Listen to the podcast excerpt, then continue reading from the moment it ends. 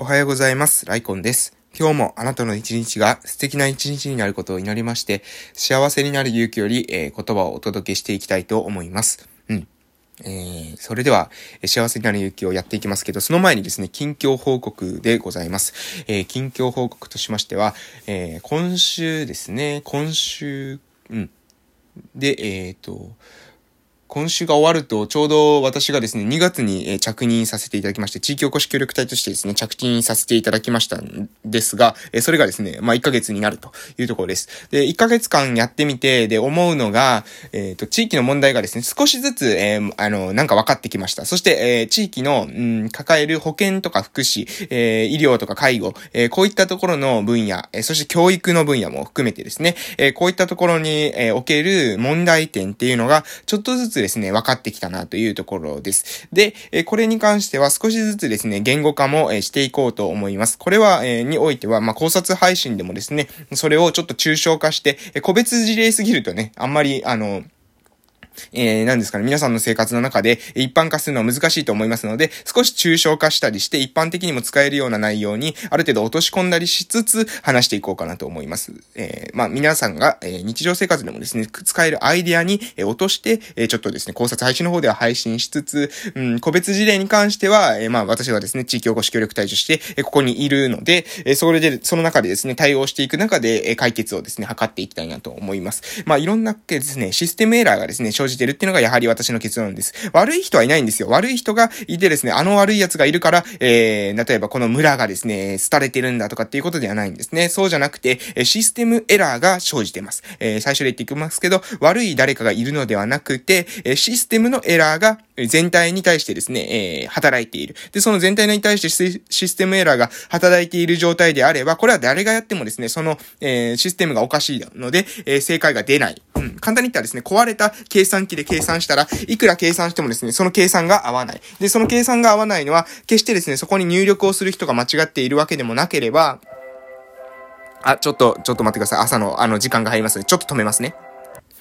はい、ごめんなさい。あのね、ね、私たちの主楽ではですね、6時になるとですね、なんか音楽が流れるんですよ。えー、夕方のね、5時とかも確か音楽流れるのかな？カラスの歌かなんか流れると思うんですけど、えー、えー、朝もですね、こういったなんか流れるということで、えー、今ちょっと止めさせていただきました。どこまで話したかちょっと忘れましたけれども、えー、とにかくですね、私たちの村にある、えー、システムエラーに対して、えー、関わっていく。で、そこをシステム自体の改善していく中で解決していく。本当に重要なのはじゃあ何かというと、住んでいる、えー、村の、えー、村の人ですね。村の人たちが、えー、本当にな、な、えー、望んでいるのは何のか。要望、表面的な要望じゃなくて、その人たちの本当の、えー、欲求っていうものを、えー、インサイトすること、洞察することが、えー、重要だと思います。それをしっかりとですね、一人一人から話を聞きながら、えー、自分たちの頭の中で考えていって、えー、本当の悩みっていうものは、実はですね、声に上がってこない、その奥底にあることが多いので、それを洞察していく、分析していくってことが大事だと思います。そしてこ、えー、もちろんその村民の人全員を、にサポートさせていくことっていうのは大事なんですけど、その中でも私が特に重点を置いているのは子供たちの支援ですね。それはなぜかというと、えー、子供たちが戻ってこなければ村の存続っていうのは正直難しいだろうと思ってます。子供たちが戻ってきたくなるような村を作ることが、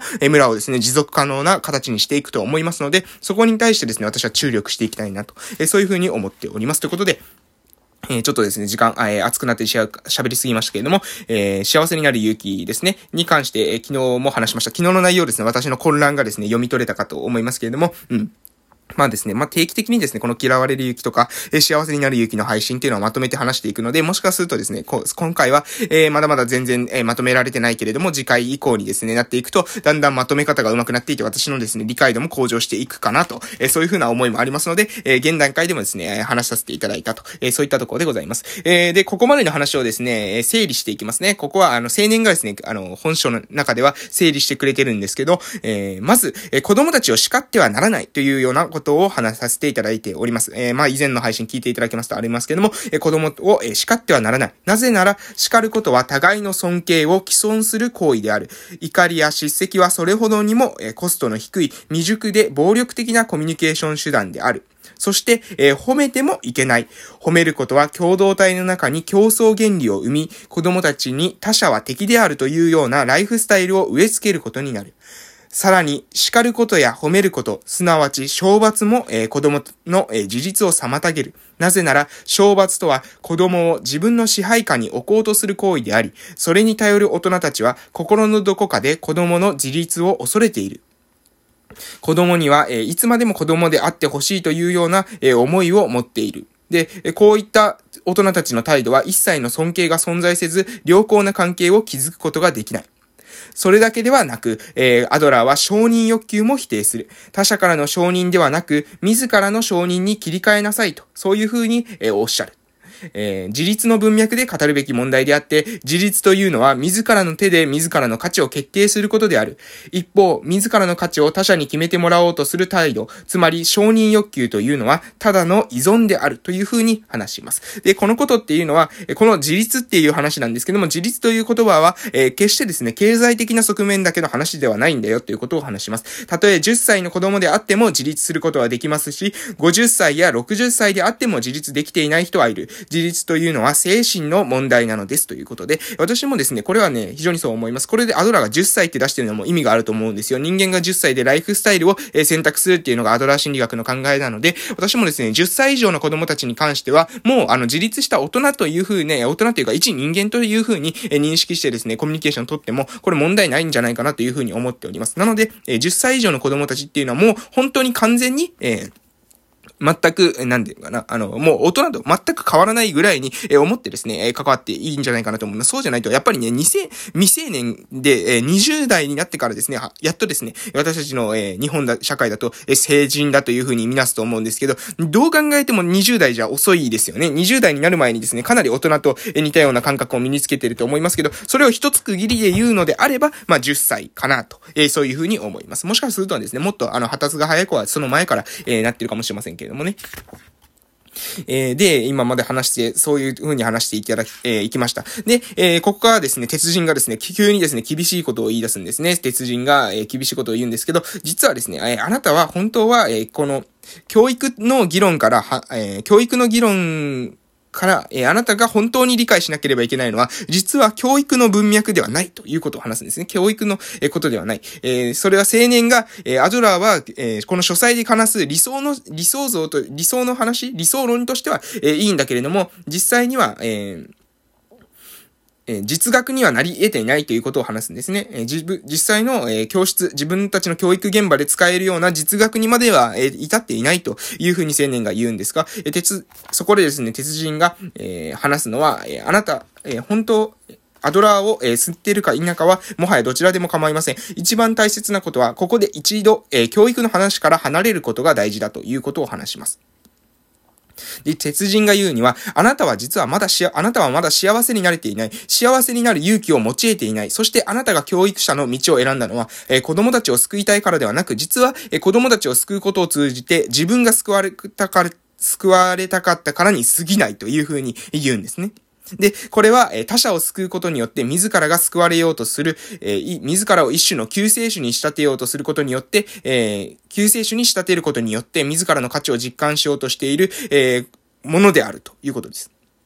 いいですか？えー、鉄人は青年に対してですね、他者を救うことによって自らが救われようとする、自らを一種の救世主に仕立てることによって、自らの価値を実感しようとしているというふうに言うんです。で、えこれはですね、劣等感を払拭できない人がしばしば陥る優越コンプレックスの一定体であり、一般にメサイアコンプレックスというようにえ呼ばれています。メサイア、つまり、他者の救世主に足らんとする心理的な盗作状態ですということです。つまりあ、あなたはですね、教育を、えー、子供たちのためにって言っていう風にやってるけれども、そうじゃなくて、あなたは自分の、えー、この劣等感というものが払拭できずに、その劣等感を、えー、払拭できない優越コンプレックスですね。私は優れているんだという風な、優れた人間なんだという風な、えー、コンプレックスが働いてしまって、で、それで、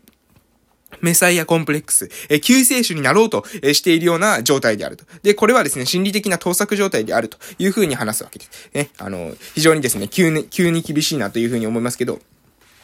そういう風に話されます。えー、で、こう、非常にですね、うん、な、なんだろう。そこで青年はですね、まあ怒るんですよ。で、怒るんですけど、えー、怒った時に、えー、そうやってこれを、声を荒げるのもですね、劣等感の現れでしょうとか言われてですね、なんかぐぬぬぬぬって感じで一旦こう黙るんですね。えー、その後に、えー、教育ということに関して、えー、教育というのは、そもそも、えー、仕事ではなくて、こういうのタスクなんですよとか、えー、まあ要するに、うん、仕事の、えー、人生のタスクですね。仕事のタスク、こういうのタスク、愛のタスクっていうタスクがあったと、いうふうに思いますけれども、その3つですね。仕事のタスク、交友のタスク、愛のタスクっていうこの3つのタスクがあるんですけれども、その中の仕事のタスクによって、によってですね、教育で関わっていると、これはなかなかうまくいかないと。仕事のタスクじゃなくて、えー、教育で用いるべきは、こういうのタスクであるというふうに、えー、鉄人は話すんですね。なので、えー、あなたはそこのボタンを掛け違えているから、いつまで経っても教育に悩んでいるんだと。えー、あなたはそもそも仕事のタスクで、えー、教育に向き合っている。でも、教育で用いなければいけないのは、仕事のタスクではなく、こういうのタスクである。えー、というふうに話すんですね。で、その内容に関しては、えー、次回以降ですね、話させていただきたいと思います。えー、で、私がですね、えー、今日の内容に関してですね、今日の内容に関して、この他者を救うことによって自らが救われようとする、自らを一種の救世主に仕立てようとする、えー、このメサイアコンプレックスを、えー、鉄人が話した時に、鉄人がその後にですね、非常に、えー、思い、思、思わされる、私たちが考えさせられるような、え言葉を言います。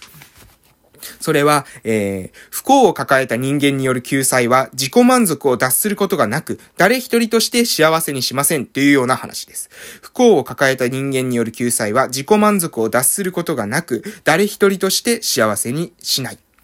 うん。これですね、ここ、ここ、ここ結構ね、重要なポイントなんじゃないかなと思います。私もですね、言語聴覚士っていう仕事をしてましたけれども、その恩師がですね、言語聴覚士をする、え養成校の恩師が言ってた言葉がですね、言語聴覚士たるもの、幸せたれっていう言葉を言ってたんです。で、その時はですね、その言葉の意味わからなかったんですけど、えそれはですね、おそらく今解釈すると、言語聴覚士っていうのはリハビリテーションを提供して、コミュニケーションを提供してっていうような、そういう仕事なんだけども、それはですね、相手にしてあげている感を持ってやるんじゃなくて、自分が幸せであって、その幸せっていういうものを分け与える、えー、相手に対してもその幸せっていうものを、えー、与え、与え、与えるっていうのをその上から目線で与えるんではなくて、共有していくっていうんですかね、あ幸せをシェアしていくような関わり方がいいんじゃないかっていうような提案だったんじゃないかなと、今思えばそういうふうに思いますということです。えー、もうお時間ですので終わらせていただきたいと思います。それでは今日も良い一日をお過ごしください。